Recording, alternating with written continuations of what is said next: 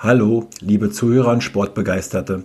Mein Name ist Oliver Schwand und in meinem Podcast Regionales Sportgeflüster hautnah begrüße ich regelmäßig Gäste aus verschiedenen Bereichen der Sportszene, die sicherlich die eine oder andere interessante Geschichte aus ihrem bisherigen Leben zu berichten haben.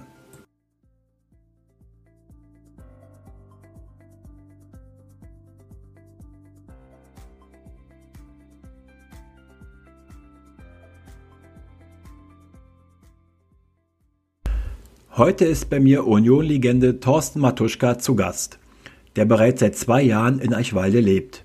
Im Podcast erzählt er unter anderem, warum er heute noch auf sein 2:1 Siegtor im Derby 2011 bei Hertha BSC im Olympiastadion angesprochen wird, warum er für einen Vertrag beim FC Energie Cottbus 8 Kilo abnehmen musste und warum er heute noch Gänsehaut bekommt, wenn die Union-Fans im Stadion das Thorsten Matuschka-Lied anstimmen. Viel Spaß beim Zuhören.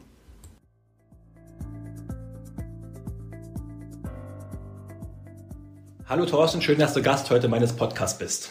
Grüß dich, Olli, hi. Es ist ja so, unter Thorsten kenne ich ja die wenigsten. Alle sagen ja schon Tusche. Wie ist denn der Spitzname Tusche eigentlich entstanden? Das stimmt. Meine Mutter macht oder sagt meistens Thorsten, wenn irgendwas passiert ist. Also alle anderen sagen ja nicht Tusche äh, wegen Matuschka, Tuschkasten. Früher wie es Tuschi. Dann hat sich irgendwann mal Tusche rauskristallisiert und durchgesetzt und deswegen ähm, nennen mich eigentlich alle Tusche und ich biete es auch mal an. Ich sag zwar Hallihallo, ich bin Thorsten, aber auch gerne Tusche. Obwohl ich jetzt äh, in den letzten ja, ein, zwei Jahren eigentlich immer sage, ey, ich bin Tusche. Weil das eigentlich für mich, ich glaube, das ist, was sich am meisten durchgesetzt hat. Ich glaube, so kenne ich auch deine Fans, gerade die Eisernen von, vom ersten FC Union. Fangen wir gleich mal mit Union an. Die spielen ja eine Wahnsinnssaison im dritten Jahr ihrer Bundesliga-Zugehörigkeit. Wie schätzt du die Hinrunde der Eisernen ein? Platz sieben, Na, super Ergebnis. Genau, wie hast du schon gesagt, das ist Wahnsinn, ja. Also, dass das äh, trotz der Dreifachbelastung, sprich die Fehlpokal, Bundesliga und äh, Conference League, äh, 27 Punkte geholt werden, ist natürlich unfassbar, ja. Ich glaube, äh, das habe ich denen jetzt auch wieder nicht zugetraut, weil ich dachte, okay, die Conference League mit diesen Spielen unter der Woche, ähm, boah, das kann schon den einen oder anderen Punkt kosten. Hat's ja auch noch, wenn du überlegst, wie viele Spiele, du hast glaube ich schon noch drei, vier, fünf Punkte liegen lassen äh, in den letzten Minuten. In Stuttgart war es äh, ein ganz fieser Ausgleich noch. Boah, ich weiß nicht, irgendwo war es noch, fällt mir da gar nicht ein. Wollen wir auch über Fürth sprechen? Ja, okay, aber das sind solche Spiele, sowas passiert dann halt auch mal. Das ist äh, klar, jetzt sagt er, jetzt sind wir die Deppen, aber ey, das ist doch klar, du fährst halt so nur Berlin dorthin, die hatten bis jetzt einen Punkt. Mhm. Du hast eh nur zu verlieren. Ja, und ähm, in 90 Minuten ist dann nochmal äh, dann sowas möglich, dass Kräuter Fürth dann halt gegen dich mal gewinnt, wenn du halt ja nicht an deine Leistungsgrenze gehst. Und äh, das ist bei Union Berlin dann natürlich auch klar, dass sie in jedem Spiel an 100% kommen müssen, um zu punkten und dreifach zu punkten. Und deswegen sind 27 Punkte nach 17 Spielen unfassbar. Also ich meine, jetzt brauchst du nochmal 12, 13 Punkte, dann bist du ein viertes Jahr in der Bundesliga und ich glaube, um mehr geht's auch nicht bei Union Berlin. Das muss man auch mal sagen. Man kann jetzt nicht sagen, ey, jetzt haben wir die Conference League gespielt, die natürlich geil ist, klar. Mhm. Ähm, international will jeder, aber das ist, glaube ich, nicht der Anspruch von Union Berlin, ja. Da geht's darum, sich zu festigen in der ersten Liga, Geld zu generieren, ja, um, um, um da auch nochmal einen kleinen Puffer aufzubauen weil man sicherlich noch den, das eine oder andere, äh, den, ja, ein oder andere Million noch Schulden hat.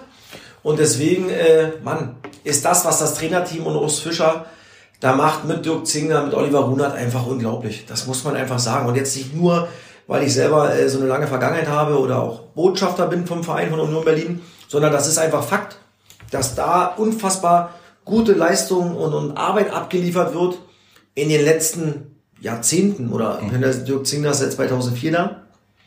Und seitdem, seitdem Dirk Zingler da ist, muss man sagen, ging es auch nur so. Die Frage ist, wenn es mal in die andere Richtung gehen sollte, wie man dann reagiert. Aber da mache ich mir eigentlich keinen Kopf, weil Dirk mit seinen Leuten, die er drumherum hat, glaube ich, sehr, sehr gefestigt ist und nicht irgendwie einen Schnellschuss, einen Schnellschuss macht und irgendwie schnell verrückt wird. Ich denke, Urs Fischer war für die Eisernen Glücksgriff damals, wo sie ihn verpflichtet haben. Sicherlich, natürlich, aber auch die Trainer davor, man darf ja auch äh, gerade auch Uwe Neuhaus nicht ver vergessen, ja. Unter denen ich persönlich meine, meine beste Zeit hatte bei Union Berlin, ja, weil äh, Uwe kam und ähm, in der Regionalliga und wir haben uns dann für die dritte Liga qualifiziert, sind dann als erster Drittligameister aufgestiegen, die zweite Liga immer gehalten, haben es dann ja nie geschafft, äh, konstant mal zwei Halbzeiten oder zwei Serien, Halbserien mhm. zu spielen. Wir haben entweder waren die erste Halbzeit, Halbserie gut und die zweite nicht mehr oder andersrum. Und, und ich glaube, ähm, das hat mich selber auch ein bisschen äh, ja, genervt, Uwe auch. Aber Uwe hat, glaube ich, schon einen großen, großen Anteil daran, wo Union Berlin jetzt ist. Muss man jetzt Angst haben, du hast es gerade angesprochen, zwei gleichmäßige Halbserien zu spielen, dass Union in der Rückrunde einbricht und nicht die Leistung der Hinrunde bestätigen kann? Ich, nochmal, ich, ich glaube, es geht darum, jetzt einfach die Klasse zu halten. Und du hast die Qualität in dieser Mannschaft, dass du noch, noch vier Spiele gewinnen wirst, ja, von 17, und dass du in der Liga bleibst. Nochmal, um mehr geht's. Natürlich will der Verein und die Mannschaft und Urs Fischer äh, das Maximum rausholen. Aber man darf sich nicht daran messen lassen, dass wir jetzt hier auf Platz 6 stehen und dass das jetzt normal ist für Union Berlin. Oder Platz 7 wie letztes Jahr. Das ist nicht mhm. normal. Da muss schon so viel zusammenkommen, dass man das erreichen kann. Mit diesem Verein, mit diesem Kader. Und ähm, umso mehr wertschätzen müsste, muss man die Arbeit von Urs Fischer und dem Trainerteam, was er aus dieser Mannschaft macht. Und er hat immer 30 bis 35 Menschen in diesem Kader, die musst du erstmal bespielen, mhm. ja, bespaßen und moderieren. Und das macht Urs überragend. Und ich habe, egal von welchen Spieler ich äh, geredet habe, die jetzt noch da sind oder schon weg sind, noch nie ein schlechtes Wort über Urs Fischer gehört. Weil er einfach brutal menschlich ist und empathisch ist. Du hast aber angesprochen, Union geht es nur um die Klassenhalt, aber ich denke, die haben in diesem Jahr in der Conference League internationale Luft geschnuppert. Du warst selber im Spiel in Prag unter den Fans zu finden. Du hast es auch genossen, mit Union natürlich. international unterwegs du, zu sein. Natürlich, äh, fahre gerne jedes Jahr irgendwo hin international, ja, mit, mein, mit meinem Verein, also so wie jeder andere Fan auch. Äh, und natürlich hat man da Blut geleckt. Aber es geht ja darum, was hat man für einen Anspruch und was, was ist die Realität. Und ich glaube, der Anspruch kann doch nicht sein, dass man Jahr für Jahr um internationale Plätze spielt. Ja, da sind andere Mannschaften, Vereine viel, viel weiter. Aber wir sind auf einem guten Weg, uns dorthin zu, äh, hinzuhieven. Ja, Infrastruktur, das sind ja alles Dinge, die, die, die mit einer Rolle spielen. Und, und die, die Transfers, die Union tätigt Jahr für Jahr. Ich habe auch vor der Saison gedacht, Mann, boah, der eine oder andere, Mann, jetzt holt sie den, oh, puh, das könnte enge werden, aber die Jungs funktionieren, die da hinkommen. Ja, also Hanno Behrens, äh, nicht Hanno Behrens, sondern ähm, mein Gott, Behrens, wer ist dein Vorname? Da bist du. Musst du rausschneiden. Behrens auf jeden Fall, nicht Hanno, Hanno ist ja bei, bei Rostock, mir fällt gerade der Vorname nicht ein, von der von Sandhausen gekommen ist. der ist überragend, ja. Also der bekommt rein und macht immer Alarm. Immer. Ja, oder auch im Vogelsammer Haraguchi. Die haben zweite Liga gespielt. Ja, Haraguchi hat in Hannover auch nicht die Rolle gespielt und funktioniert dort. Und das kriegt Ost Fischer äh, richtig gut hin. Und, Denken wir äh, auch an Max Kruse. Der natürlich, okay, Max war ja klar, was er für Qualitäten hat. Aber Max hat ja andere Dinge, die du moderieren musst, auch innerhalb der Mannschaft. Ja, also Max ist halt ein Freigeist. Auf dem Platz, auch außerhalb des Platzes. Und das musst du ja versuchen hinzubekommen, dass er äh, äh, unter der Woche im Training äh, ja, vernünftig funktioniert. Und viel, viel wichtiger auf dem Platz am Wochenende. Bleiben wir mal bei Kruse. Äh, fandest du es aus deiner Sicht okay? Der hat ja nach dem Sieg in Bochum ein bisschen gegen die Bochumer Fans geschimpft, äh, Bochumer Assis oder ich will es jetzt nicht genau zitieren. Steht jetzt so einem Spieler zu, sich zu äußern oder ist es so ein Typ, der einfach der mal Luft rauslässt und einfach mal sagt, ey, jetzt kotzt mich an, wie ihr mit uns umgeht? Genau, natürlich, ja. Wenn, wenn die dort beworfen werden mit, mit, mit Bierbechern und mhm. sonstiges, und das war wahrscheinlich nicht nur einer gewesen, ja, dann hat doch das Recht, das mal zu äußern. Es geht ja darum, was wurde denn aus der Geschichte gemacht? Er hat ja auch gesagt, 80 bis 90 Prozent sind vernünftige ja. Fans und coole Fans und geile Fans in Bochum, ja. Nur wird jetzt ja die Story so gemacht, die Überschrift ist ja äh, die Ruhrpott-Assis. Ja? Jetzt wird ja wieder der ganze Ruhrpott mhm. mit dieser Aussage von Max in einen Topf geworfen, was ja nicht so ist. Ja, das ist ja, was mich aufregt in unserer Gesellschaft. Wenn mal einer was raushaut, jeder schreit nach Typen, jetzt haut er was raus, gibt seine Meinung kund. Es wird aber viel, viel mehr daraus gemacht, als er tatsächlich gesagt hat. Und da ist unsere Gesellschaft so, wenn jemand einen Fehler macht, dann wird auf diesen Menschen drauf gesprungen. Und das regt mich so tierisch auf bei uns, ja, weil, ey, jeder macht von uns Fehler. Jeder Einzelne auf dieser Welt macht keiner alles richtig. Aber wenn gerade bei uns in Deutschland jemand einen Fehler macht, dann wird sich auf diesen Menschen gestürzt. Und da hat jeder, kommt dann aus seinen Löchern und sagt das, das, das, das, das.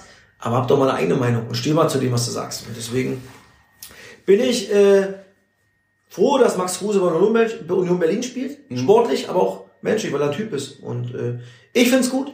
Es gibt auch viele, die sagen, nee, aber auch das ist doch in Ordnung. Und auch das, damit kann Max umgehen. Das ist ja wichtig. Und er steht zu seiner Meinung. zu dem, was er sagt. Du sprichst es an, er ist ein Typ, du bist auch ein Typ. Du nimmst auch kein Blatt vor den Mund. Wenn dir, wenn dir was stört, dann sagst du es auch. Sind so eine Spielertypen heutzutage mehr beliebt oder unbeliebt in der Liga? Die gibt's ja kaum noch.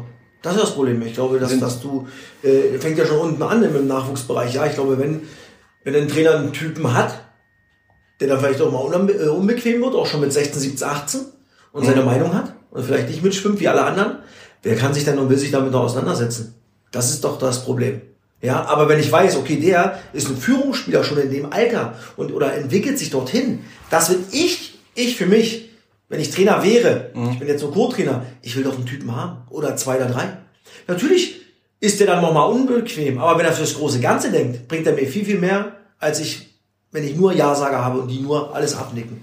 Weil das ist doch das, was es ausmacht, dass er, wenn es Schwierigkeiten gibt, wenn es, wenn es, wenn es eklig wird in Spielen, dann brauche ich doch jemanden, der sagt, ey, gib mir die Pille. Ich gehe voran. Ich übernehme Verantwortung. Das will ich doch haben. Aber nochmal, wenn du jemanden hast, möchte sich kaum ein Manager, ein Trainer sich mit auseinandersetzen. Die wollen lieber einfach, äh, ja, die Jungs, die alles Ja sagen, abnicken und ja, dann kann ich die mal draußen lassen. Die sagen nicht, komm nicht zu mir ins Büro und sagen, Trainer, was ist denn los? Wieso spiele ich nicht? Erklär mir das mal. Und das ist, äh, äh, glaube ich, das größte Problem, dass es halt diese Typen kaum noch gibt. Kommen wir mal zur große Stürmerkollegen Taiwo Avoni. Neun Tore nach der Hinrunde, Wahnsinn, oder? Natürlich, also auch da habe ich ja, Mann, ey, ich glaube, sieben oder siebeneinhalb Millionen wurden vor der Saison bezahlt für ihn. Da habe ich gedacht, boah, das ist natürlich ein Brett, weil er letzte Saison schon viele, viele Chancen liegen lassen hat. Ja, das muss man auch sagen. Aber Taiwo, ich meine, er ist jung, ist 24, ähm, Klar, den holst von Liverpool, dann ist der Markt dann sowieso noch mal ein bisschen höher, als, als wenn du von einem anderen Verein kommst. Aber was er in der Saison macht, äh, äh, ja, macht jetzt viele Dinge weg, die er letztes Jahr liegen lassen hat. Und äh, man hat gesehen in Fürth, wenn du ihn mal nicht spielen lässt, aufgrund der Frische, dann hat äh, ja das, das Union offensichtlich schon Probleme. Weil der Junge die, die Bälle gut sichert, ein geiles Tempo hat, sich immer aufreißt, immer Lücken reißt und äh, wie gesagt, jetzt schon neun Tore gemacht hat bei Union Berlin. Das musst du auch erstmal machen. Ist so ein Mann auf Dauer zu halten? Boah, ich glaube, wenn er jetzt natürlich nochmal neun Tore schießt, 18 machen sollte, 15 bis 20 Tore machen sollte in der Saison, dann wird es wahrscheinlich schwierig in dem Alter den zu halten. Aber dann musst du halt ihn für 12, 13, 14, 15 wieder verkaufen. Und dann hast du wieder, ja, innerhalb von einem Jahr äh, 7 mhm. bis 10 Millionen plus gemacht. Aber das ist ja auch ein Weg von Union Berlin, dass du Geld generieren musst. Das ist nun mal so. Deswegen holst du dir natürlich auch zu 60, 70 Prozent Spieler, die ablösefrei sind. Ja, weil du es anders noch nicht machen kannst. Du kannst noch nicht diese Transfer äh, äh, Erlöse ausgeben, nicht Erlöse, aber die Transfersumme ausgeben. Deswegen bist du natürlich auf Transfererlöse äh, ja, ein Stück weit abhängig noch. Und ich glaube, wenn ähm, Union äh, Taiwo für 15 bis 20 Mille verkauft im, im, im nächsten Sommer, dann tut das kurz weh. Aber wenn der Kontoauszug kommt, sagst du ja, oh, eigentlich ganz geiles Geschäft. Was sind aus deiner Sicht derzeit die Erfolgsfaktoren bei Union Berlin? Ich glaube, Urs Fischer mit seinem Team, ja. Das heißt und Oliver Runert, Dirk Zingler, dass da einfach Ruhe drin ist. Nochmal, klar, es lief jetzt immer nur positiv. Mhm. Ja. Deswegen, ich hoffe, dass es nicht negativ läuft, aber es wird ja auch mal kommen, weil es geht nicht immer nur nach oben. Ähm, aber auch da bin ich mir sicher, dass äh, äh Dirk mit seinen Leuten drumherum äh, auch ruhig bleibt, ja. Von daher, dass Urs halt, äh, ja, da immer wieder eine krasse Einheit formt. Die Jungs verlieren noch ganz selten mal richtig hoch. Klar, du hast gegen Bayern 5-2 verloren. Aber, Aber das Spiel hätte auch anders ausgehen können, ja. Wenn du deine, kurz vor der Halbzeit kannst du sofort das 2-2 machen, mhm. nach dem 1-2, dann läuft das Spiel auch anders und dann das Spiel zu gegen Bayern, ja. Das haben wir auch nicht vergessen. Wie viele, wie viele Mannschaften haben zwei Tore geschossen gegen Bayern? Also auch nicht viele in der Saison.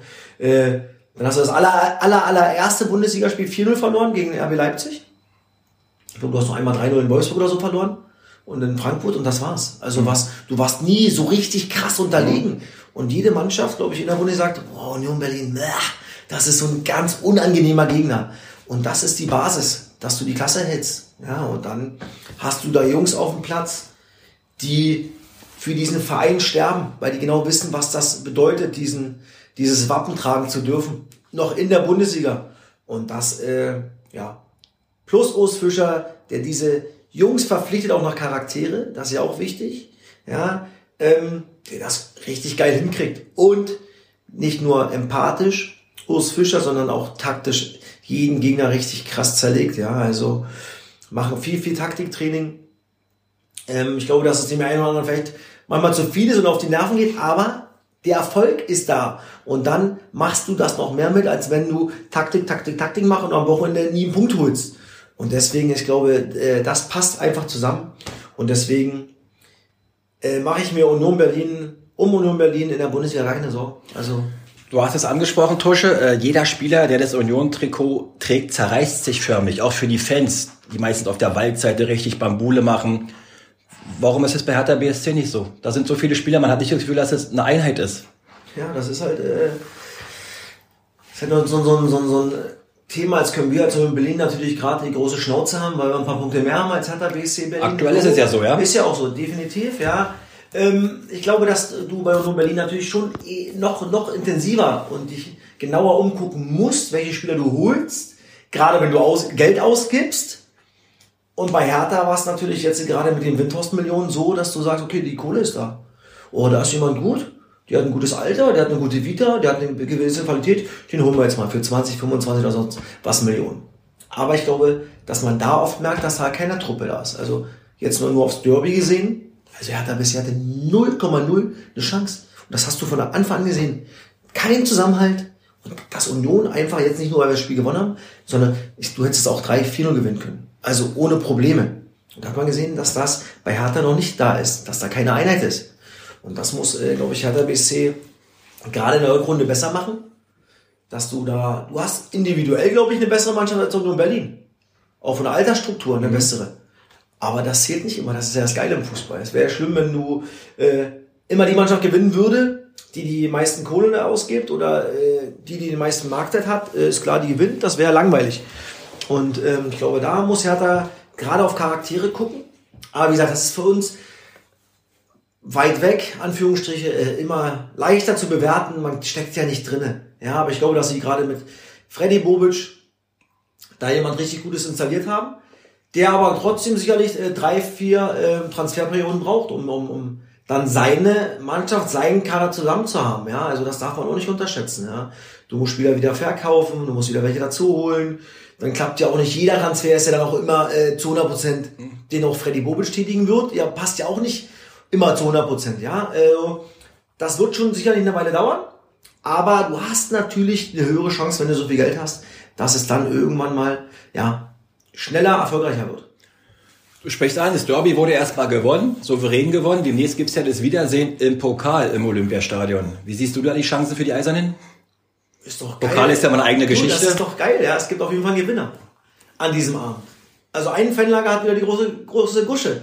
Und ich hoffe natürlich, dass wir es sind. Ich hoffe, dass äh, mehr Zuschauer rein dürfen als 5000. Mhm. Das, das wünsche ich mir am meisten, dass wir diese Pandemie erstmal hier irgendwie langsam in den Griff kriegen und dass dann äh, allgemein in der Wirtschaft Normalität äh, einkehrt und dann zum Fußball. Und gerade so ein Spiel, Mann, wenn das nicht wäre, da wären da 76.000 und da wäre richtig Halligalli. Ja, unter der Woche. Bei so einem Spiel. Und du weißt, es gibt einen verdammten Gewinner, egal mhm. ob nach 90, nach Verlängerung oder nach Elfmeterschießen. Und dieses Spiel ist so offen. Du selbst liebst ja den Rasen des Olympiastadions unheimlich. 2011, 2 zu 1 Siegtreffer, Tusche, Freistoß, wie sind die Erinnerungen an dieses Tor damals? Immer noch, äh, ich meine, das ist jetzt zehn Jahre her, fast zwölf, äh, fast elf äh, im Februar 22. Also natürlich, man, auf dieses Tor werde ich ja immer noch angesprochen, oft angesprochen. Und das hat uns natürlich als Mannschaft äh, natürlich und aber dem Verein und, dem, und vor allem den Fans so viel gegeben, dieses Derby zu gewinnen. Ja, da Stadtmeister sein zu dürfen. Und wir waren ja nicht besser in diesem Spiel. Also das muss Hertha dann ganz klar gewinnen. Das habe ich auch schon tausendmal gesagt. Plus, dass sein Freistoß habe ich auch schon tausendmal gesagt. Schlecht geschossen war, schlechter Mauer, schlechter Torhüter, schlechter Jubel. Also war eigentlich alles schlecht, aber der Ball war drinne und äh, es hatte eine riesen Bedeutung für uns alle, die dabei waren. Und von daher erinnert man sich natürlich an so ein, so ein Spiel, an so ein Tor natürlich immer gerne und als ob es gestern gewesen wäre, ist ja ganz klar. Ich glaube, seitdem gibt es auch dieses Thorsten Matuschka-Lied. Was ist das für ein Gefühl, wenn man selbst jetzt noch bei Union im Stadion ist und ein Freistoß äh, liegt an und dann wird das Lied äh, angestimmt? Kriegst man da Gänsehaut oder? Natürlich, verrückt, ja. Also ich meine, bin jetzt seit 2014 weg.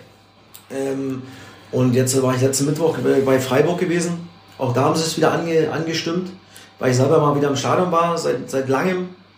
Und das ist verrückt, wo ich sage, ey, da macht man sich natürlich Gedanken, ja, dass man natürlich äh, sportlich Spuren hinterlassen hat, aber ich glaube, was mich viel, viel stolzer macht, äh, dass man auch menschlich Spuren hinterlassen hat, so, man, so wie man ist. Ich habe mich nie verbogen. Ich weiß immer, wo ich herkomme. Das werde ich auch nie vergessen.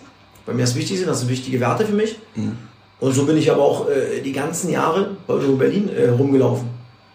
Wenn wir uns, äh, gerade bei Uwe Neuhaus in den Jahren, immer noch mal 20 Minuten Waldrunde gedreht und habe dann, wenn uns Fans angesprochen haben, habe ich nicht stehen geblieben, Smalltalk, habe ein Autogramm unterschrieben oder ein Foto gemacht, weil ich einfach, ich für mich sage, dass es dazugehört, wenn man so äh, in der Öffentlichkeit steht, bei so einem Verein spielen darf, so lange und dass man ja mitgekriegt hat, was das für, für ein Band ist zwischen Fan, Fans und Mannschaft. Und deswegen, äh, ja, macht mich das unheimlich stolz, dass es immer noch gesungen wird, unglaublich. Und wie gesagt, dass man halt wirklich da was hinterlassen hat, nicht nur sportlich, sondern auch zwischenmenschlich. Und das äh, macht mich am meisten stolz. Ich glaube, das wird auch noch in 20, 30 Jahren gesungen, weil Thorsten Matuschka. Ich habe nichts dagegen. du hast äh, 272 Spiele für die Eisernen gemacht, äh, 60 Tore erzielt. Ich glaube, das äh, im Olympiastadion 2011 im Februar war das schönste oder hast du noch ein, ein anderes Tor, eine also, Erinnerung? Also schönste nicht, definitiv nicht, aber das Tor mit der meisten, mit der, mit der größten Bedeutung. Aber Tore habe ich, glaube ich, schönere geschossen. Ich habe mal gegen St. Pauli eins geschossen auf St. Pauli. So ein Dropkick äh, mit 150 km gefühlt. Wurde gemessen, ja? Nee, das nicht, aber ja. den, den habe ich schon gut getroffen. Ja. Hatte gegen St. Pauli auch mal zu Hause in der ersten Saison mal ein geiles Freistoßtor äh, aus 25 Meter direkt in, in, in, in Innenpfosten in, in, ins Dreiangel. Also ich habe schon auch mal in der Regionalliga bei Wolfsburg 2, da werden sich wahrscheinlich nicht mehr so viele erinnern, äh, mal aus 35 Meter einen reingehauen. In der Regionalliga soll in Braunschweig mal aus 35 Meter ein, reingehauen. Freistöße, also ich habe schon viel, viel schönere Tore geschossen. Aber wie gesagt, von der Bedeutung her war das ganz klar natürlich auf Nummer 1. Du bist ja seit äh, 2019 TV-Experte bei Sky, zweite Bundesliga-Co-Kommentator und machst auch abends die Sam Samstagabendspiele. Hast du da eigentlich überhaupt noch Zeit, Spiele der Eisernen im Stadion zu gucken oder ist es eher seltener geworden? Genau, das ist ja das, was ich äh, gerade gesagt habe, dass ich jetzt äh, letzten Mittwoch mal äh, wieder da sein konnte, weil es unter der Woche war gegen Freiburg. Und ich glaube, ich war davor boah, bestimmt ein Jahr nicht mehr da. Ja, weil es einfach nie möglich war. Deswegen habe ich die Chance auch genutzt, äh, in Prag dabei zu sein in der Conference League unter der Woche. Da habe ich dann immer relativ viel Zeit, da kann ich mir das dann mal freischaufeln, aber Samstag oder Sonntag keine Chance. Und die Conference League, gerade in der Saison, sind ja dann die Sonntagsspiele oft da gewesen und da bin ich dann halt in München Sonntag und samstags ja für Sky immer beim Topspiel immer vor Ort. Also in Hamburg, in Schalke oder auf Schalke, in Düsseldorf, da wo sie sind, die Spiele, da bin ich. Und nächsten Tag muss ich immer nach München. Von daher äh, bin ich leider selten da. Du sprichst es an. Äh, am Samstag warst du erst beim Spiel Hamburg gegen Bremen 1-1. Nee, Hamburg-Schalke. Hamburg-Schalke, sorry. 1-1 sind aber auch zwei Traditionsvereine, die es in der ersten Liga gar nicht mehr gibt. Wahnsinn. Ist es traurig, dass natürlich, viele Mannschaften äh, verschwinden? Natürlich, wenn du jetzt überlegst, HSV, Schalke, das ist, das muss ja Bundesliga sein. Das ist ja ganz klar. Ja, oder HSV Bremen, Schalke Bremen, das muss Bundesliga sein. Von den Namen her. Aber die Realität ist zweite Liga, ja. Also auch da wurden dann halt auch Fehler gemacht in den letzten Jahren. Das ist dann halt auch nur mal so, ja. Und da muss man halt, äh, ja, damit leben für die Vereine. Ich bin froh, dass ich äh, diese Spiele haben darf, äh, in den Stadion, äh, mit dem Trainer, mit den Spielern, mit dem Manager, mit dem Präsidenten äh, vor den Spielen reden darf und diese Spiele kommentieren darf. Also von daher ist diese zweite Liga unfassbar. Das ist wirklich die zweite, die, die beste zweite Liga aller Zeiten. Ja, also wenn du siehst, was da für Mannschaften drin sind, das ist einfach verrückt. Woche für Woche, was es da für Spiele gibt. Und äh, ich glaube trotzdem, dass keiner was dagegen hätte, wenn HSV, Schalke, Bremen, Nürnberg, Hannover 96 oder Düsseldorf in der, in der ersten Liga wären. Ja? Aber es ist wie es ist. Und jetzt ist halt Kräuter Fürth dort, Bielefeld, Bochum und die haben was besser gemacht in den letzten Jahren, als die Mannschaften jetzt in der zweiten Liga sind. Das ist Fakt. Am Sonntag warst du dann in München im Studio, Zusammenfassung der zweiten Liga. Da hattest du so ein super buntes Hemd an. Das hat in den sozialen Netzwerken sehr viel äh, für Stimmung gesorgt. Äh, was hat es mit diesem bunten Hemd auf sich gehabt? Also ich kriege ja meine, meine äh, ja, Klamotten, meine Anzüge, meine Hemden äh, aus Dresden. Die Firma heißt von Edelmann. Die Jungs mal vor zwei Jahren kennengelernt und seitdem äh, statten sie mich aus. Und das sind richtig coole Jungs. Und dieses Hemd gestern war ja mit Orangen, mit Zimt, mit Nelke, was zu Weihnachten passt, war der vierte Advent. Plus, dass äh, dieses Hemd, äh, wenn man es kauft, noch ähm, ein Anteil des Erlöses an die Ulf Kürsten Stiftung geht. Mhm. Und deswegen äh, habe ich es angezogen, aber ich hätte es auch ohne diesen sozialen Zweck angezogen, weil ich habe den Jungs gesagt, wo wir uns kennengelernt haben, Jungs, ey, ihr könnt euch austoben, ich ziehe an. Natürlich bin ich jetzt nicht der Clown, aber tobt euch aus mit Farben, Muster oder sonstiges, ich ziehe es an. Äh, und da ist mir dann auch die Reaktion egal, auch wenn es negative gibt. Ich stehe zu den Dingen, die ich sage, die ich anziehe. Und ich ziehe es an, das muss ja nicht jeder andere anziehen. Aber dieses Hemd lohnt sich zu kaufen bei äh, von Edelmann aus, aus Dresden, weil man wirklich noch äh, ein gutes, noch was Gutes tu, äh, für tut. Ich glaube, ich habe ja die Bilder gesehen, du hast eine gute Figur in dem Hemd gemacht. Ja, ich habe es maßgeschneidert, es sah aus, als ob ich äh, Bodypainting hatte. Es war gerade so reingepasst, aber auch bei mir ist ja immer mal zwei Kilo mehr, drei Kilo weniger. Das ist so äh, bei mir gerade zu Weihnachten immer ein bisschen schwierig, aber ich habe, glaube ich, noch gerade so reingepasst. Ich habe mal zwei Tage ein bisschen weniger gegessen. naja, das kannst du jetzt Weihnachten nachholen. Definitiv. Ist denn so TV-Experte der Berufsweg, du dir, du bist jetzt 41 Jahre alt, zukünftig vor, äh, vorstellen kannst? Oder möchtest du gerne mal in die Trainerschiene? Du bist jetzt Co-Trainer bei der VSG Altklinike und äh, Carsten Heine. Ja. Also ich habe ja 2018 meinen, äh, meine DFB Elite gemacht, das ist mein Trainerschein, den ich gemacht hatte. Wollte ein Jahr später meinen A-Schein machen, aber dann kam halt Sky dazwischen. Und ich habe bis dato halt keine Zeit gefunden, um diesen A-Schein nochmal zu machen. Ähm und als zweites also 2018, wo ich den DFB-Elite-Schein gemacht habe, war schon mein Ziel, dass ich den Arschlein mache und dann mal eine Männermannschaft übernehme. Das habe ich mir schon zugetraut, das traue ich mir immer noch zu. Ich bin aber auch ganz froh, dass ich aktuell Co-Trainer sein darf unter Carsten Heine, weil ich da brutal viel lernen kann ja, von Carsten Heine.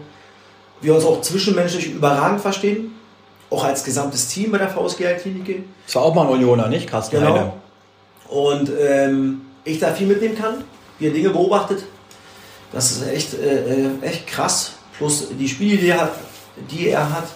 Aber mir macht auch unheimlich viel äh, Sky Spaß, ja, das muss man auch sagen. Also ich bin froh, dass äh, VSG Klinik, äh, dass ich das beides machen kann, weil ich halt am Wochenende nie da bin. Es sei denn, wir spielen freitags mit der VSG Klinik. Mhm. Dann kann ich da sein bei den Jungs.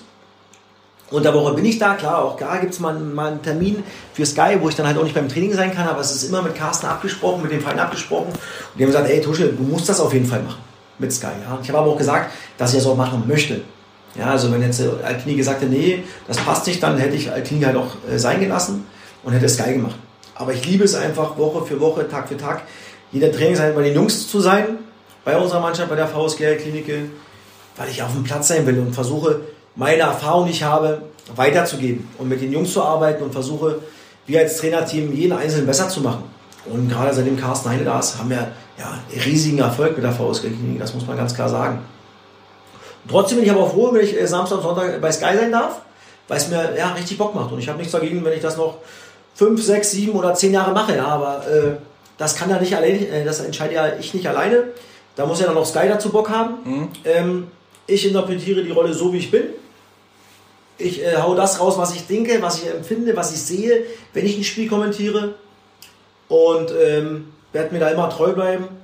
Und auch da wirst du ja bewertet, Woche für Woche, im Internet oder sonstiges. Aber wenn es dann auch mal äh, Gas gibt, Shitstorm gibt, stehe ich da drüber, ist mir scheißegal. Aber du probierst dann auch den Kontakt mit den Fans zu suchen, um die Sache aus der Welt zu schaffen. Natürlich, gab man ein Spiel äh, Bremen gegen Hamburg, äh, mhm. da war von Hamburger Seite viel, viel äh, Shitstorm. Aber ich kann damit umgehen. Und die, die richtig Gas geben, denen mache ich dann mal auch über Instagram eine Voice-Mail und sage, ey, komm runter, es ist nur Fußball, morgen sieht die Welt anders aus. Und was viel wichtiger ist, dass ich sage, ey, ich habe so empfunden, ich habe so gefühlt, deswegen habe ich diese Szene so bewertet und nicht, weil es gegen den HSV ging in diesem Spiel, mhm. weil wenn Werder Bremen gegen Sandhausen gespielt hätte und diese Szenen wären so gewesen, hätte ich sie genauso so bewertet. Und das ist dann halt oft so, dass der Fan natürlich in der Emotion vorm Fernseher zu Hause mit Kumpels oder wo sie auch immer sitzen in der Kneipe, äh, dann ihre, ihre Vereinsbrille aufhaben und dann, glaube ich, dann einfach mal was rauspoltern, was sie vielleicht nächsten Tag dann vielleicht anders sehen. Aber und wenn nicht, nochmal, ich kann damit umgehen, aber sie sollen mal sich in die Lage versetzen für Menschen, die damit vielleicht nicht umgehen können. Und das ist das Problem, finde ich, dass du diese Internet-Rambos hast, die anonym ihren, ihre Krütze, die sie im Hirn haben, mhm. äh, kundgeben dürfen, ohne dass irgendwas passiert. Weil es gibt genug Menschen, die damit Probleme haben, wenn sie sowas lesen und sie bewertet werden zu irgendwelchen Dingen, die sie in diese Medien hinaus äh, poltern. Ähm, wie gesagt, ich bin damit völlig easy. Ich schlafe trotzdem gut ein und habe damit null ein Problem. Na, du bist halt äh, so ein Typ, so ein authentischer Typ, der so ist. Und ich, genau. hört es nicht und du sagst auch, das sind deshalb so ehemalige Fußballprofis, ich denke an Steffen Freund, Torben Hoffmann, jetzt du Tusche, die als Co-Kommentator, Kommentatoren sehr gefragt sind. Ist es das, was die Leute hören wollen? Die originalen Töne so? Ich glaube schon, dass der, dass der, der Fußballfan, ich mit Stefan Hempel, ist ja mein, mein Partner gerade bei den Topspielen Samstagabend mhm. bei Sky, ich glaube, wir machen das schon ein bisschen anders als andere Kommentatorenpärchen, ja.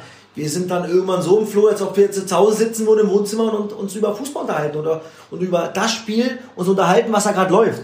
Und da bin ich 0,0 für irgendeine Mannschaft, weil ich da irgendeinen Spieler kenne mhm. oder nicht kenne. Einfach das, was ich erkenne, was ich fühle, das hau ich raus und mal mit einem Spruch. Da, dafür bin ich halt dann auch mal bekannt. Ja, äh, auch das ist einem vielleicht zu viel und den anderen, der, der findet es cool. Aber ich glaube, äh, dass das, glaube ich, dem Fußball allgemein äh, ganz gut tut. Glaube ich jetzt. Nicht nur, weil ich jetzt in der Situation bin. Das müssen sowieso andere bewerten, ob das jetzt, äh, Tusche, das passt jetzt noch rein oder nicht. Da, ich mache das, was ich kann, so wie ich bin. Und Steffen Freund oder auch Tom Hoffmann, glaube ich, weil die es ja auch sehr, weil sie es ja auch selber äh, bewerten können, weil sie es selber erlebt haben. Ich glaube, das ist ja wichtig, ja, dass ich kann mich ja immer an diese Situationen, die am Wochenende passieren, reinversetzen, weil ich sie selber erlebt habe über viele Jahre auf dem Platz. Und ich weiß, wie es den Jungs geht. Ja, und, und, und, und kann dadurch, glaube ich, äh, Dinge anders bewerten und mich reinversetzen und sagen, ey, heute war mal ein Spiel, heute hättest du noch drei Stunden spielen können, du hättest kein Tor geschossen, egal was du für Chance hattest oder nicht. Und eine Woche später klappen Dinge, wo du sagst, hä, was ist hier los? Und du kannst das ja nicht erklären, das konnte ich mal als Spieler nicht erklären, dass du manchmal eine Phase hattest, wo es überragend lief und du hattest aber auch Phasen, wo gar nichts ging, wo du sagst, Alter, was ist denn jetzt hier los? Aber das sind halt dann mal, dafür sind wir, deswegen sind wir Menschen, wir sind keine Roboter. Es funktioniert nicht jeder gleich. Ja? Und auch die Fans sollten sich mal, glaube ich, überlegen, wenn sie schnell negativ sind, die gibt es ja auch, bei Union nicht. Aber sowas gibt es ja auch, wo es nach 10 Minuten, Viertelstunde unruhig wurde im, im, mhm. im, im Spiel, gerade wenn es aktuell schlecht läuft. Aber das macht ja den Spieler da und das ist ein Mensch. Das blendet der ja nicht aus. Dadurch wurde es ja nicht einfacher. Er braucht ja erst recht an die Unterstützung, auch gerade bei Fehlern, ja. Weil, stell mal vor, dein Chef würde jetzt jedes Mal, wenn du einen Zeitungsartikel schreibst, hinter dir stehen und so, oh, mm, oh, dich bewerten. Mhm. Mit jedem, mit jeder Zeile, Zeile die du schreibst, mhm. oder jedes Wort, dann wirst du unsicher. Dann geht es nicht mehr so leicht von der Hand. Und das, äh, äh, glaube ich, vergessen viele Fans, die dann halt äh, oft ihren eigenen Frust über die Woche, die sie aufgebaut haben, weil irgendwas Spezielles passiert ist vielleicht in der Woche, dann denken mit 20 Euro Eintritt, die sie bezahlen, können sie alles abliefern und alles auf die Schultern derjenigen, die da unten sind, abfeuern. Und das funktioniert halt nicht. Das ist das Besondere an den Union-Fans, glaube ich. Ich habe selber diese, dieses Spirit in Prag erlebt. Du warst in Prag, ich war in Prag. Wir standen beide im Fanblock. Nach dem Spiel saß ich, äh, waren ja die Fans noch 30 Minuten, haben die Mannschaft gefeiert, obwohl sie da 3-1 verloren hatte ich war danach noch in einer Kneipe, da kamen Slavia-Fans und meinten, wow, was habt ihr für Fans? Ja. Das ist so Spirit Union Berlin, oder? Definitiv, das ist... Die äh, würden niemals einen Spieler runtermachen, eigenen. Nein, also zumindest nicht so, wenn sie mitkriegen oder solange sie das Gefühl haben, dass die, die Mannschaft sich zerreißt. Und das war in Prag ja auch so. Ich meine, du hast in Unterzahl gespielt, warst trotzdem dran, 2-2 zu machen. Ähm, klar, oder du machst das 1-1 in Unterzahl, verlierst ja noch 3-1, aber du machst ja trotzdem ein gutes Spiel, du hast ja trotzdem daran geglaubt. Mhm. Ja? Und dafür hat, glaube ich, gerade der Union-Fan ein, ein spezielles Gespür, zu wissen, okay, die Mannschaft da unten, die hat sich gerade zerrissen ohne Ende. Und heute war der Gegner halt mal besser.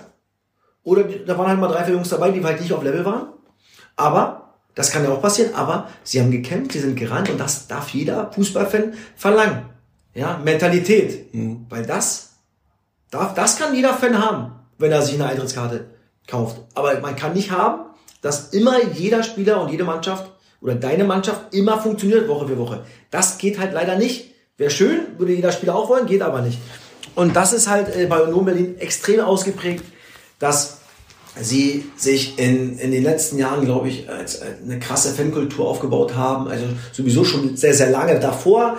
Aber das macht aus. Ich glaube, jeder äh, gegnerische Fan wenn er auch in die alte Försterei kommt und die Bude ist voll. Und da wurde von der ersten bis zur letzten Sekunde und darüber hinaus die Mannschaft gefeiert und unterstützt. Und das ist, glaube ich, deswegen sagen viele Fans, Mann, was macht ihr hier, Alter? Wie geil ist das denn? Auch die Slavia Prag-Fans. Ja. Weil sie es nicht kennen. Aber das ist doch ein geiler Weg. Kannten dich äh, Fans von Slavia Prag? Wurdest du erkannt? Ne, von Slavia Prag jetzt nicht. Tschechisch, äh, Tschechisch ist jetzt nicht mein Ding. Aber natürlich von Union-Fans, na klar. Äh, ähm, aber das war ja geil. Und für mich war es äh, ja so geil, da in diesem Block zu stehen, die Jungs da zu unterstützen. Ich habe auch die Viertel, 20 Minuten danach auch mitgesungen, ja. Und äh, habe mir äh, drei Bratwürste drin gehauen, die waren richtig geil. Die hast du die gegessen? Ja, diese Kür Kürbasser heißen die doch nicht. geil, ne? ja, die waren lecker. Richtig, die hatten richtig Pfeffer. Ja. Hab mir drei Dinger reingehauen. Und Musstest du mit Bier nachspielen, mit Natürlich, Tschechenbier. ich wollte gerade sagen, ein paar halbe Liter, äh, das gehörte dazu.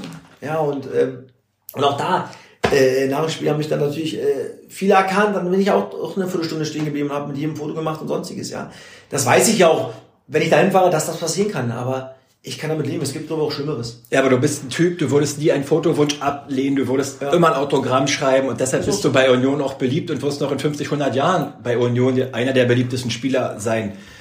Neben dem Moderatorenjob und dem Trainer, äh, Co-Trainerposten bei Alklinika hast du ja noch ein drittes Standbein äh, seit September.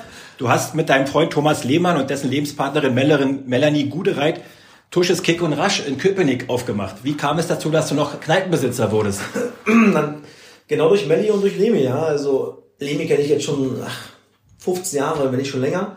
Und ähm, Melli ist eine Lebenspartnerin, die aus der Gastronomie kommt.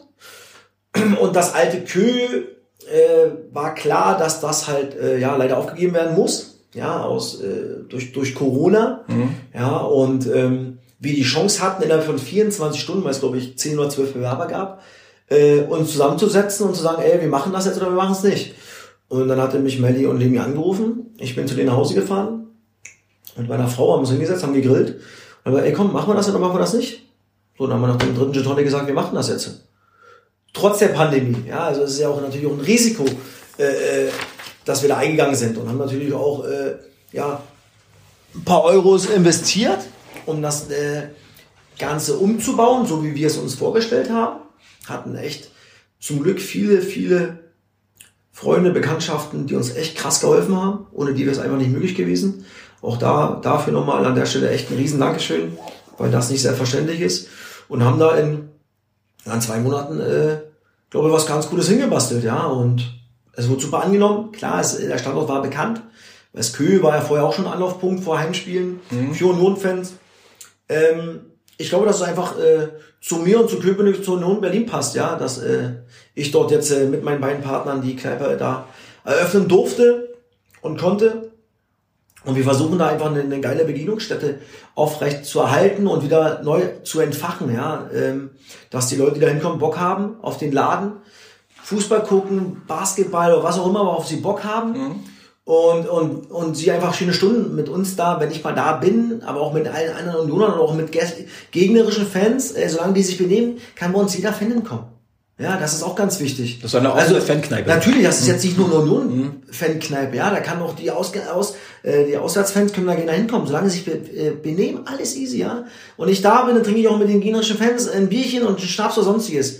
Ja, das ist äh, für uns ganz klar, wir sind da tolerant. Äh, äh, wie gesagt, wichtig ist, dass sich da benommen wird und äh, ja, und dann äh, haben wir da, glaube ich, was ganz Cooles hingebastelt und die Fans, von den Fans wird's cool angenommen, auch von anderen Leuten.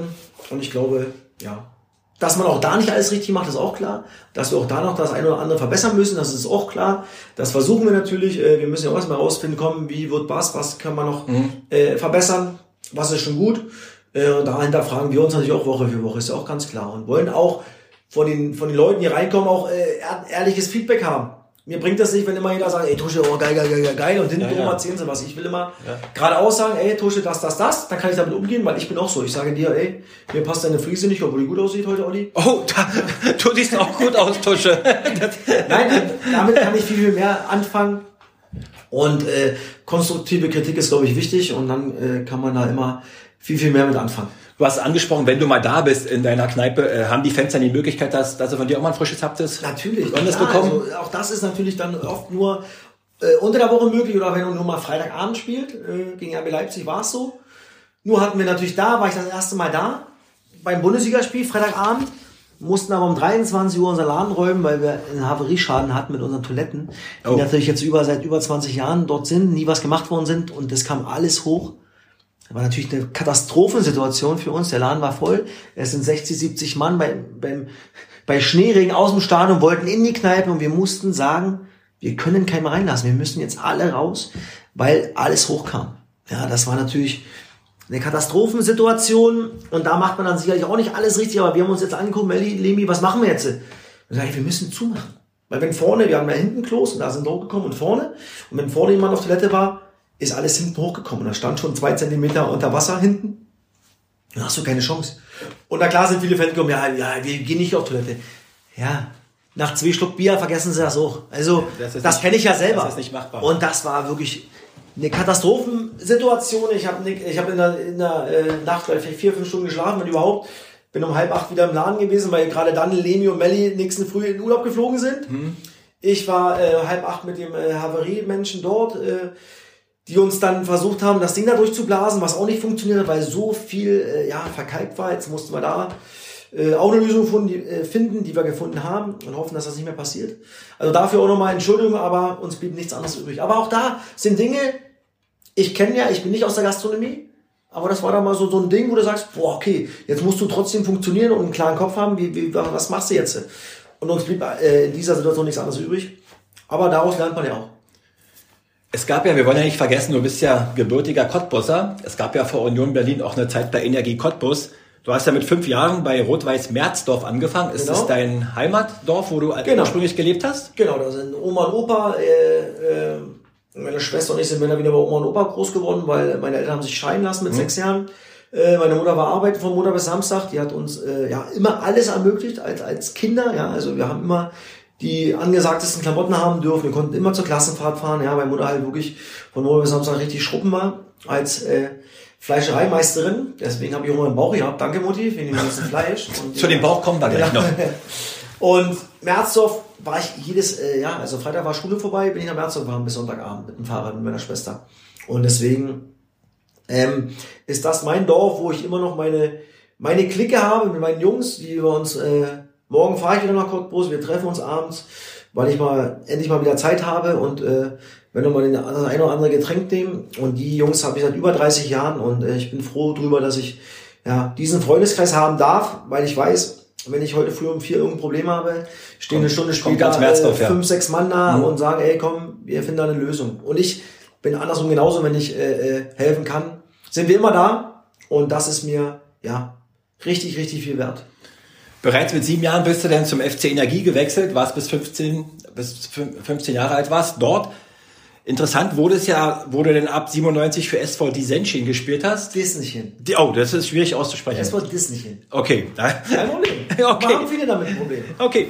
Welche Position hast du denn damals gespielt? Du hast in der Landesklasse 100 Spiele, 100 Tore geschossen. So, so Stürmer, Zehner, so hängende Spitze, falscher Neuner, wie man heute sagen würde. Da gibt's ja mal wieder tolle neue Begriffe.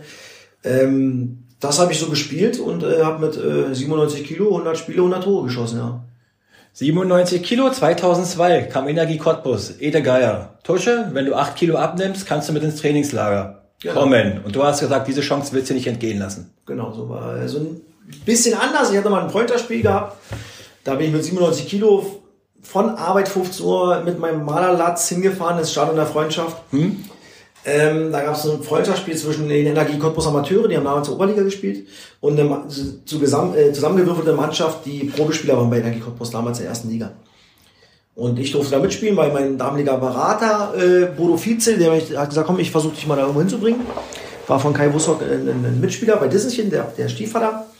Bodo Vizel hat gesagt, komm, ey Tusche, ich, ich besorge dir das Spiel, dass du da mitspielen kannst. Hab dann da meine weißen Schuhe ausgezogen, hab mich umgezogen, mit Glatze, Piercing und, und Ohrring habe mich warm gemacht, habe Fußball gespielt und auch mit Tommy Reichenberger, mit dem ich immer noch sehr, sehr guten Kontakt habe, der damals von bei Leverkusen gespielt hat. Und äh, habe dann ein Tor geschossen und zwei oder drei vorbereitet in dem Spiel. Und dann kam Edi Geier zu mir und sagte, sag mal, Thorsten, du könntest mit Fußballspielen noch Geld verdienen. du musst noch ein bisschen abnehmen, du fette Sau. Hat er gesagt, ja? ja. Äh, vielleicht hat der fette Sau nicht gesagt, aber er hat einfach gesagt, äh, no, du musst auf jeden Fall ein bisschen abnehmen. Ähm, und dann hat das erstmal mit mir Klick gemacht, aber ich hatte noch... Äh, meine Lehre noch nicht beendet. Ich habe gesagt, ich mache auf meine Lehre zu Ende als Malerlackierer in Disneychen, weil Malerfirma Naschke war der Hauptsponsor von Disneychen und die haben immer versucht, Fußballer, die gut waren, eine Lehre zu geben oder einen Job zu geben als Maler, damit sie dann aber zeitgleich bei Disney spielen. Mhm. habe ich meine Lehre zu Ende gemacht und habe dann nochmal die Chance bekommen, bei Jürgen Mesig erstmal in der Amateur-Oberliga, bei den Cottbus Amateuren zu spielen. Habe dann ein Vierteljahr Sperre gehabt, dann im, im Winter gewechselt. Habe da dann schon mal sieben Kilo abgenommen. Ähm, oder mein Opa übrigens wäre das nie zustande gekommen, weil mein Opa immer, immer Jürgen Mesig, der bei der Amateure war, immer wieder auf den Sack ging, weil Energie Cottbus Amateure haben bei Disney auf dem Sportplatz trainiert zweimal die Woche. Mhm. Mein Opa ist immer hingefahren und hat, ey Jürgen, Jürgen, Jürgen, hier den Thorsten, den musst du doch, den musst du doch, den musst du doch.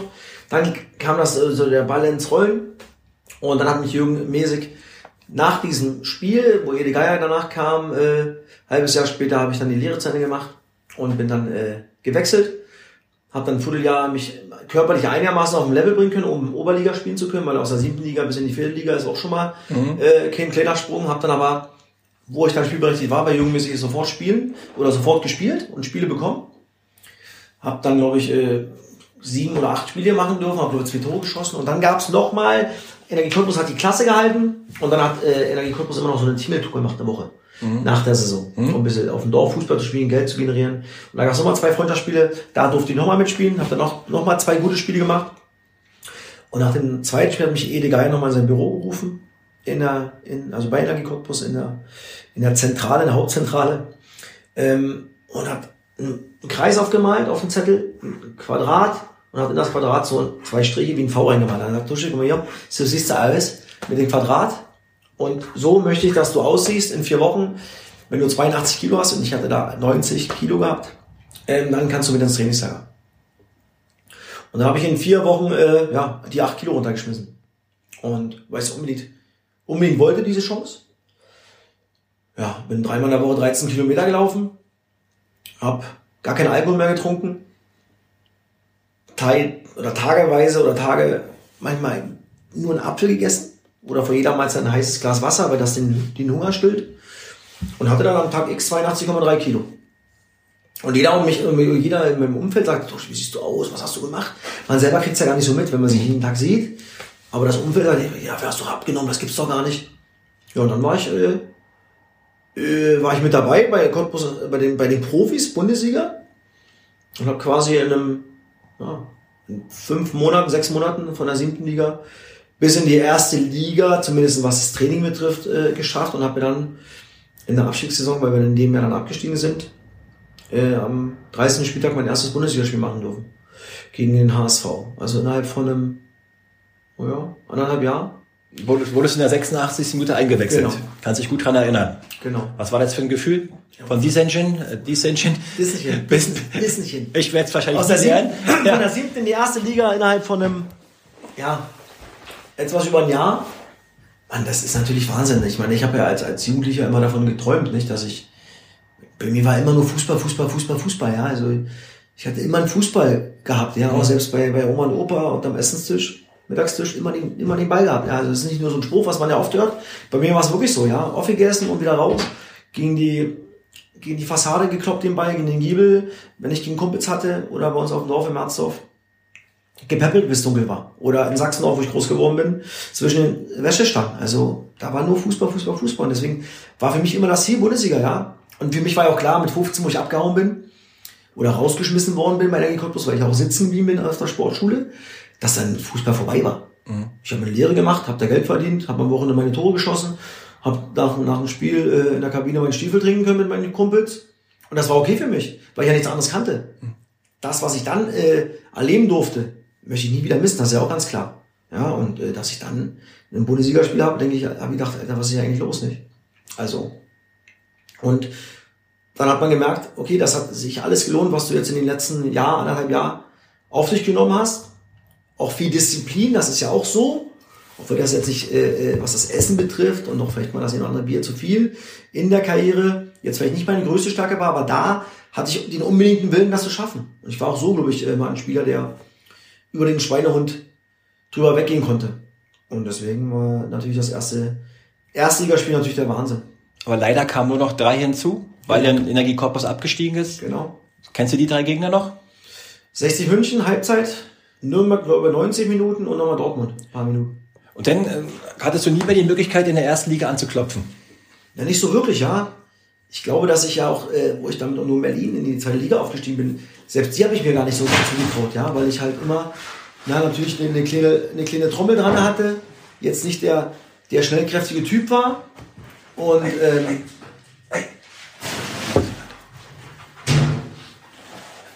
nicht der schnellkräftige Typ war und ich dachte, okay, komm, ich kann ich überhaupt zweite Liga, weil ich nie der austrainierteste war. Ja, hätte dann auch noch mal mehr machen müssen als andere. Da war ich dann vielleicht ein Stück weit auch zu bequem, sondern glaube ich vom spielerischen und vom rechten Fuß her, vom Fußballverstand, was ich erkannt habe, auf dem Feld, glaube ich, wäre ich Bundesliga-reif gewesen. Nur haben mir sicherlich äh, äh, ja, ein paar Dinge gefehlt in den, in den entscheidenden Jahren, vielleicht in der Jugend schon, aber auch dann als Profi, wo ich sage, komm, ey, das läuft ja so ganz gut, ich bin zufrieden. Ich glaube, hätte ich da nochmal jemand gehabt, der mir nochmal richtig in den Arsch getreten hätte, so jetzt nicht was den Trainer betrifft, das hat Uwe sehr, sehr gut gemacht, Uwe Neuhaus, sondern nochmal so jemand, der eigentlich erkannt hätte, was ich eigentlich drauf habe, fußballerisch, dann hätte es vielleicht bei mir noch ein bisschen mehr Klick gemacht, aber ich selber habe es dann halt so nicht erkannt. Weil ich glaube, ich hätte schon ein paar Bundesligaspiele mehr machen können, vom Vermögen her. Aber äh, ja, rein körperlich habe ich es dann halt nie so hingekriegt, dass ich dann, glaube ich, mal auf dem Bundesliga-Level war. Du bist nach deiner Zeit äh, bei Union 2014, 2016 nochmal zwei Jahre zur Energie gewechselt, mhm. um mal so einen Abschluss nochmal zu finden bei deinem Heimatverein, sag ja. ich mal. Also nicht Abschluss zu finden. Also ich bin ja 2014 in der ähm, zweiten Saison noch mit 33 Jahren Topscorer gewesen in der zweiten Liga mit 12 Toren, 12 Vorlagen. Mhm. Also niemand hatte mehr. Dann kam Norbert Dübel als neuer Trainer. Uwe Neuhaus äh, ja, wurde nicht verlängert. Oder er war nicht mehr Trainer. Ähm, und Norbert Dübel äh, hat dann natürlich mich nicht so mitgenommen, sportlich, wie ich es mir erhofft habe und wie ich glaube, hätte auch noch verdient gehabt hätte. Weil ich glaube nicht, äh, dass ich nicht innerhalb von drei Monaten äh, das Fußballspielen verlernt habe. Aber er hatte was anderes vor und das war für mich schwierig zu akzeptieren, weil er auch die Dinge mir gegenüber anders kommuniziert hat, die er dann umgesetzt hat. Und damit hatte ich ein Problem. Und dann kam das Angebot von der AG Cottbus, ja. Also für mich war auch ganz klar, dass ich eigentlich die Karriere bei Union Berlin beenden möchte. Mhm. Ich glaube, das wusste jeder, der mit mir zu tun hatte. Aber äh, mein Vertrag ausgelaufen ist in dieser Saison und ich hätte Spiele machen müssen. Ich glaube 22. Und mein Gehalt wäre aber angepasst gewesen, wie viele Spiele ich von Anfang an gemacht hätte. Ich wäre vielleicht, wäre ich auf die 22 äh, Einwechslung gekommen, aber mein Gehalt wäre viel, viel, viel weniger gewesen, als es in der letzten Saison war. Und ähm, man kriegt das ja dann mit als Spieler, was der Trainer vorhat. Mhm. Erst bin ich nicht mehr Kapitän, dann spiele ich nicht, dann wechselte mich zwei Heimspiele gar nicht ein, was in den ganzen zehn Jahren nie passiert ist. Und immer noch im Hinterkopf für mich, ich war Topscorer, zweite Liga, mit 33. Mhm. Ich bin immer irgendwie, warum auch immer, umso älter ich wurde, umso besser wurde ich auf dem Platz. Ja, also ich habe trotzdem abgeliefert. Und ich war mir sicher, dass ich dieser Mannschaft immer noch helfen hätte können, wenn ich auf dieser Position spielen hätte können, die ich die Jahre davor gemacht habe. Definitiv. Weil auch natürlich äh, mein Fußballverständnis, mein Fußballverstand auf dem Feld, glaube ich, äh, ja, anderen in der Mannschaft vielleicht schon überlegen war. Natürlich körperlich waren dann wieder, das hat sich dann wieder pari pari gemacht. Plus meine, meine, meine Standards, ja. Also ich glaube schon, dass ich sicherlich noch ein paar Tore oder auch ein paar Vorlagen gemacht hätte in dieser Saison. Aber nochmal, da kam das Angebot von Cottbus und für mich war klar, wenn ich nochmal wechsle, dann nur nach Cottbus. Und dann war ich fast 34. Ich bin ja im letzten Tag der Transferperiode gewechselt. Das war, glaube ich, der 30. August oder 31. oder mhm. 1. September sogar schon. Ich glaube, es war der 31. August. Ja, ja. Äh, mit fast 34 und Cottbus hat mir einen Dreijahresvertrag angeboten. Plus einen Anschlussvertrag, einen unbefristeten nach der Karriere. Plus einen Job für meine Frau, plus ein Auto. Okay. Und das sind ja Dinge, wo du dir natürlich schon Gedanken machst. Plus natürlich äh, ein Grundgehalt, was sehr, sehr gut war plus Prämie, was sehr, sehr gut war. Ähm, mir ging es nie ums Geld. Ich wollte einfach Fußball spielen. Und ich habe gemerkt, dass in meinem Körper noch zwei, drei Jahre Fußball drin steckt.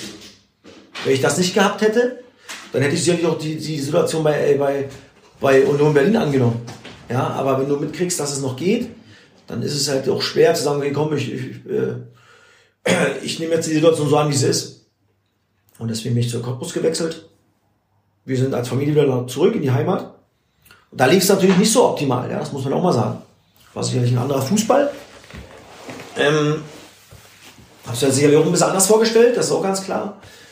Und ist dann natürlich mit, mit meinem sportlichen äh, negativsten Punkt äh, zu Ende mit dem Abstieg im letzten Spiel gegen Mainz 05, wo wir bis zur 90. Minute 2-1 führen und wenn wir gewinnen, war klar, dass wir die Klasse halten. Und Mainz zweite Mannschaft macht dann noch in der 90. Minute das in der Ausgleich und dann sind wir abgestiegen, ja. Und das war natürlich eine Vollkatastrophe. Und ähm, dann bist du natürlich auch immer komplett leer im Kopf, ja. Also so ging es mir noch nie, muss ich sagen, wie nach dem 2-2. Äh, dann haben wir sie noch 3-2 verloren, war ja noch äh, hinten raus egal. Weil wir uns als Familie, unser Kind kommt in die Schule mhm. im, im nächsten Sommer. Wir haben uns ein Haus gekauft in Cottbus vor einem halben Jahr. Und dann weißt du aber nicht mehr, wie es weitergeht, weil, der, weil das Jahr Spieler war weg. Ich habe ja nur zwei Jahre gehabt als Spieler. Hatte natürlich nur für dritte und zweite Liga einen Vertrag, nicht für vierte Liga.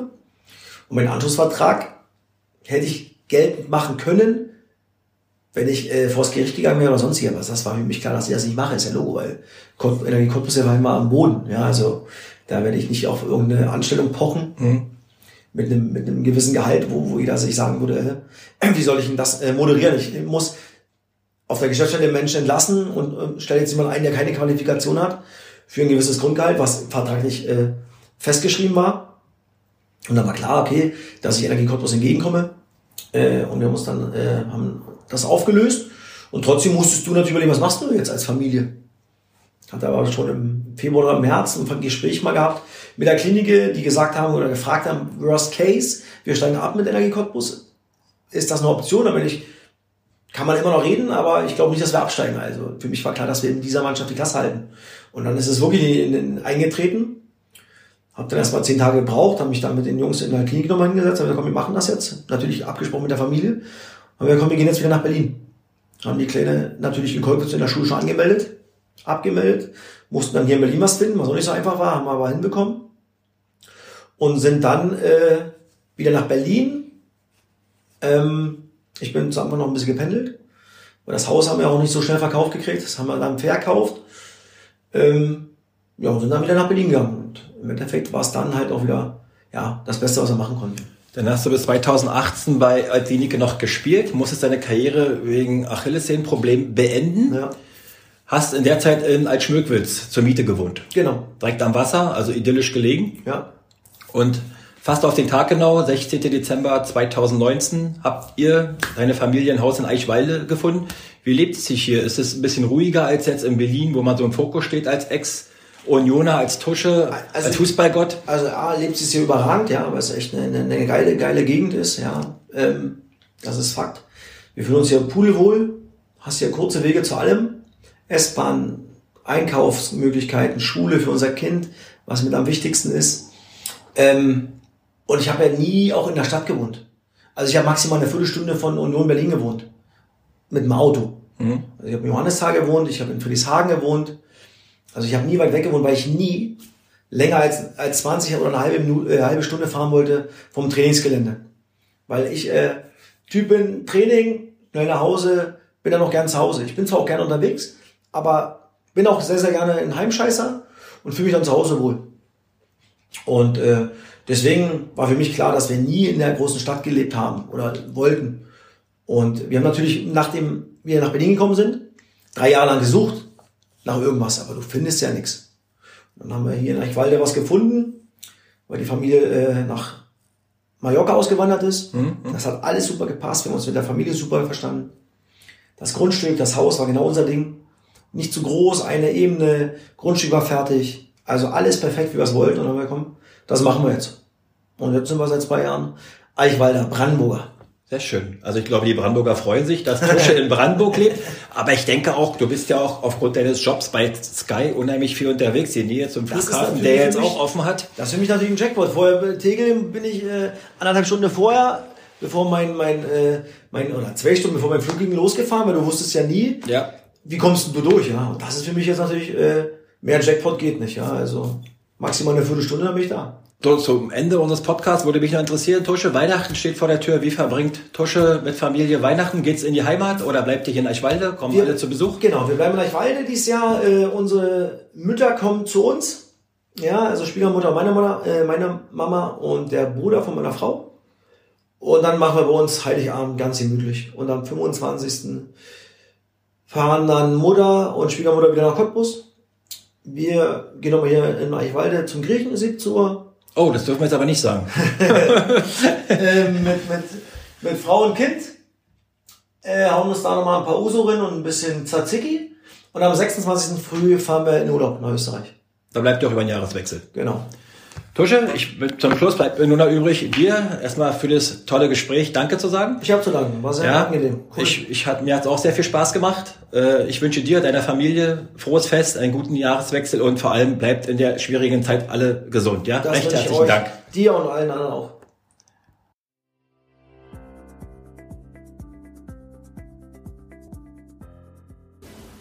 Hat euch dieser Podcast gefallen? Dann lasst bitte ein Like da oder abonniert mich. Bis zum nächsten Mal. Euer Oliver Schwand.